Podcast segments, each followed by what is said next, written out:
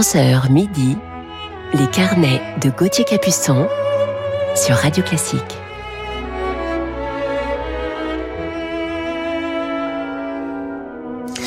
Bonjour à toutes et à tous et bon dimanche matin 5 décembre, il est 11h, l'heure de nos carnets musicaux du week-end sur Radio Classique et je vous parlerai ce matin en deuxième partie d'émission d'un merveilleux maestro français. Il est lyonnais et installé maintenant aux États-Unis où il dirige les plus grands mais je vous en dis pas plus pour le moment. Commençons tout de suite cette matinée en musique avec le casse-noisette de Tchaïkovski.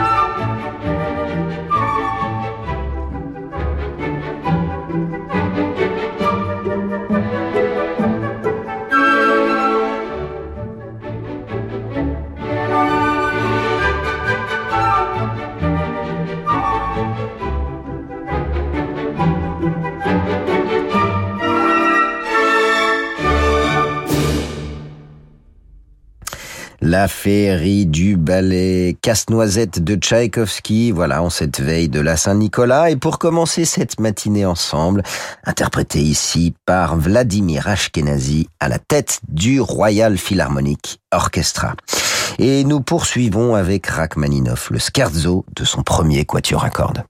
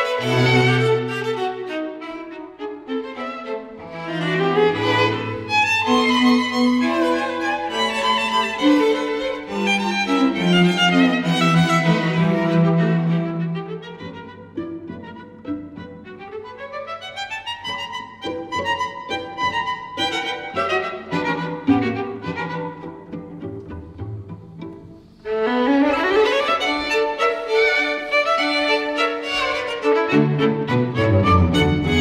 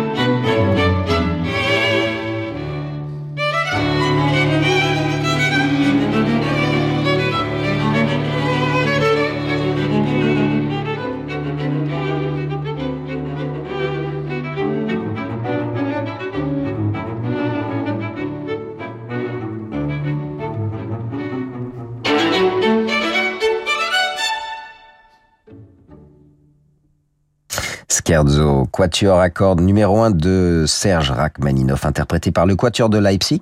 C'est une œuvre inachevée en deux mouvements qui date de 1889. Rachmaninoff était alors âgé de 16 ans. Terminons cette première partie avec le norvégien Edward Grieg et sa pièce lyrique Jour de noces à Troldhaugen.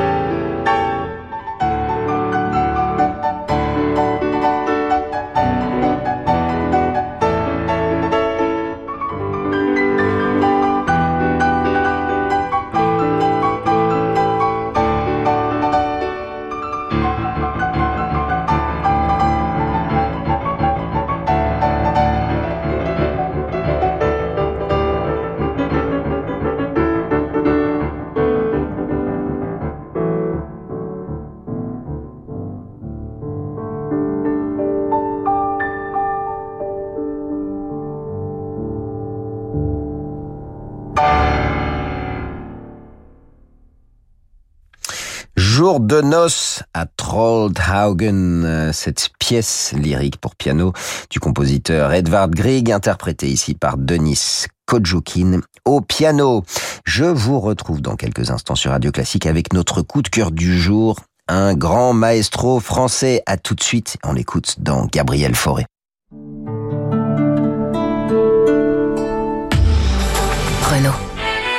1990, Renault lance Clio. Avec son design et son confort, elle a déjà tout d'une grande. 2021, nouvelle Clio E-Tech à tout d'une Clio, l'hybride en plus. En ce moment, découvrez Renault Clio E-Tech hybride, prête à partir, dès 179 euros par mois. Existe aussi en motorisation essence et diesel. Clio Zen E-Tech 140, LLD 49 mois, 40 000 km, premier loyer de 2800 euros sous condition de reprise. Réservé aux particuliers jusqu'au 31 décembre, si accordiaque, voir Renault.fr. Chaque jour, des millions d'autres complètent leur revenu en louant leur logement sur Airbnb. Vous y pensez peut-être vous aussi, mais vous avez encore quelques questions. Comment ça marche? Combien de temps ça va me prendre? Est-ce que c'est intéressant d'un point de vue financier? Airbnb propose un nouveau programme intitulé Discuter avec un super hôte. Vous pouvez désormais poser toutes vos questions à des hôtes expérimentés qui se feront un plaisir de vous conseiller et de vous aider à savoir si l'accueil de voyageurs est fait pour vous. Pour en savoir plus, rendez-vous sur airbnb.fr slash discuter avec un super hôte. Ma boîte à musique. 20 petits chefs-d'œuvre au piano inspirés par l'enfance. De Debussy à Moussorgsky, à deux ou quatre mains, Ludmila Berlinskaya et Arthur Ancel interprètent ces bijoux avec douceur et espièglerie. Un voyage franco-russe emporté par les illustrations oniriques d'Élodie Nouin.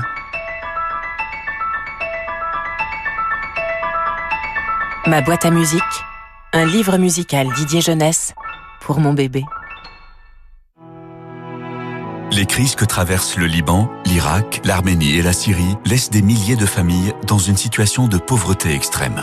Les chrétiens d'Orient, qui œuvrent au service de tous, dans les domaines de l'éducation, de la santé et du patrimoine, ont besoin plus que jamais de notre soutien. Avec l'œuvre d'Orient, aidez-les en faisant un don sur œuvre-orient.fr ou par chèque à l'ordre de l'œuvre d'Orient, 20 rue du Regard, 75006 Paris. Découvrez en librairie La sagesse des mythes, une collection de bandes dessinées conçue par Luc Ferry autour des plus grands mythes universels. J'ai voulu vous raconter les grands mythes grecs en bande dessinée avec une double exigence. La première, c'est que ces récits soient complètement fidèles aux premières versions, aux textes originaux, aux sources euh, premières, mais aussi que la sagesse de ces mythes vous apparaisse parce qu'elle est absolument passionnante. La fabuleuse collection BD La sagesse des mythes de Luc Ferry et Clotilde Bruno, 34 albums aux éditions Glénat, à lire de toute urgence. Vous voyez mon petit Ferrand, vous devriez prendre une véranda à Kena. La lumière que ça apporte à votre intérieur, c'est vraiment fabuleux, vous loupez quelque chose. Mais ma chère Chantal, j'ai déjà une véranda à Kena. C'est maintenant que vous le dites. Bah, vous en parlez tellement bien, Chantal. Vous n'avez jamais pensé à faire de la publicité Akena, la reine des vérandas. Et des pergolas. Restez avec nous sur Radio Classique pour la suite de nos carnets. Renault. Longue vie aux voitures à vivre. Si vous pensez que parce que je m'appelle José, je me sens bien qu'au soleil, ben vous avez tout faux. La pluie, le brouillard, le froid, mais zéro problème. En dessous de zéro problème même. Dans l'hiver, moi, ça me fait pas peur. Le tout, c'est de bien se préparer. Et après, ça roule. C'est bon de se sentir serein à l'approche de l'hiver. En ce moment chez Renault Care Service, le bilan sécurité hiver vous est offert avec un an d'assistance inclus. Qui mieux que Renault peut entretenir votre Renault? Offre réservée aux particuliers jusqu'au 31 décembre. Conditions et prise de rendez-vous sur Renault.fr. Les carnets de Gauthier Capuçon sur Radio Classique.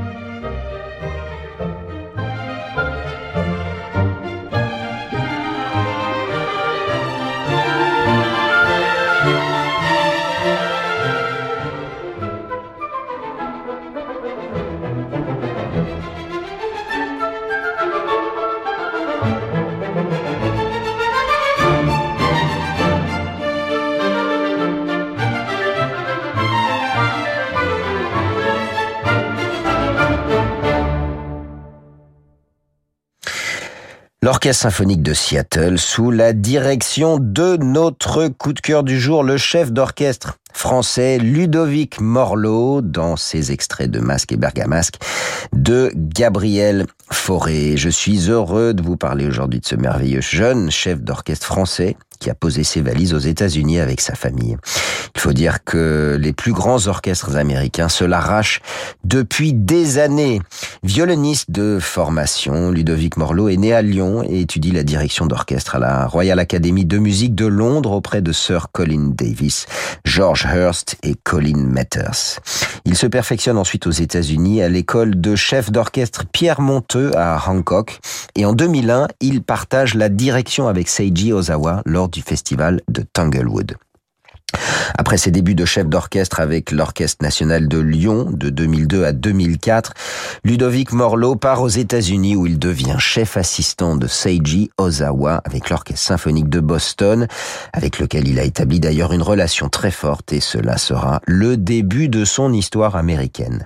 Invité en 2009 pour diriger l'Orchestre symphonique de Seattle, il est nommé directeur musical de cet orchestre à partir de la saison 2010-2011 et cela jusqu'en 2019. Au pupitre de cet orchestre, il a gravé plusieurs enregistrements, principalement tournés vers la musique française. Ludovic est également très attiré par les créations contemporaines et porte une attention particulière aux compositeurs américains comme John Adams ou Aaron Kernis. Nominé à cinq reprises aux Grammy Awards avec son orchestre symphonique de Seattle, il remporte également deux victoires de la musique. Parallèlement à son poste de directeur musical de Seattle, Ludovic Morlot obtient en 2012 la direction de l'Orchestre symphonique du Théâtre Royal de la Monnaie à Bruxelles, mais malheureusement l'aventure ne durera que deux années suite à un différend artistique. Ludovic Morlot a dirigé les plus grands orchestres américains, je vous le disais, de Los Angeles, New York, Chicago, Philadelphie, Cleveland, et puis en Europe, l'Orchestre national de France, la Philharmonie de Dresden, l'Orchestre philharmonique de Londres, ou encore le Royal Concert Gebau. Et puis en 2017, il fait ses débuts avec l'Orchestre Philharmonique de Berlin. On l'écoute à présent dans le deuxième mouvement du concerto pour piano en sol de Maurice Ravel avec le pianiste Stephen Osborne.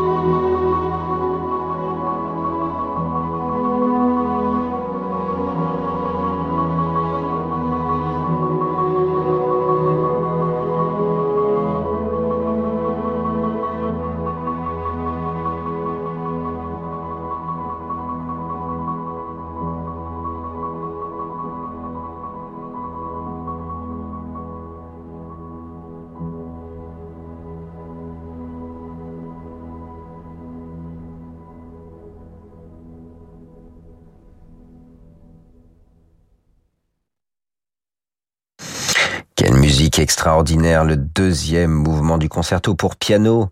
Concerto en sol de Maurice Ravel, Stephen Osborne est au piano. Notre coup de cœur du jour, Ludovic Morlot, lui est à la tête de l'orchestre symphonique de la BBC écossaise.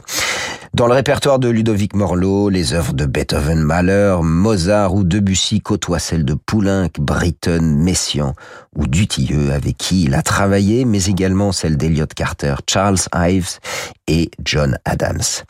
Investi également dans la transmission et les jeunes artistes, il est professeur affilié de la musique à l'Université de Washington en 2012, ainsi que président des études de direction d'orchestre à l'Université du Wisconsin pendant l'année universitaire 2013-2014. Il sera aussi le directeur musical et membre fondateur de l'Orchestre national des jeunes de Chine de 2017 à 2021. Il les emmènera pour leur première tournée européenne en 2019. Nous avons joué ensemble avec Ludovic pour la première fois en 2013. C'était à Bruxelles lorsqu'il était le directeur musical de La Monnaie, puis en Scandinavie euh, et au Hollywood Bowl de Los Angeles. Et la dernière fois, c'était lors d'une grande tournée australienne où nous donnions la première mondiale du double concerto de Richard Dubugno pour violoncelle et piano avec notre cher ami Jean-Yves Thibaudet au piano. Ludovic Morlot est un chef d'orchestre de talent, amoureux des couleurs, et c'est sans doute aussi pour cela qu'il excelle dans le répertoire français, entre autres. Musicien passionné et au grand cœur, il me tarde de le retrouver sur scène, et puisque l'on évoquait les États-Unis dans le parcours musical de Ludovic Morlot, je vous suggère de terminer ce carnet par le final de la Symphonie du Nouveau Monde d'Anton Dvorak.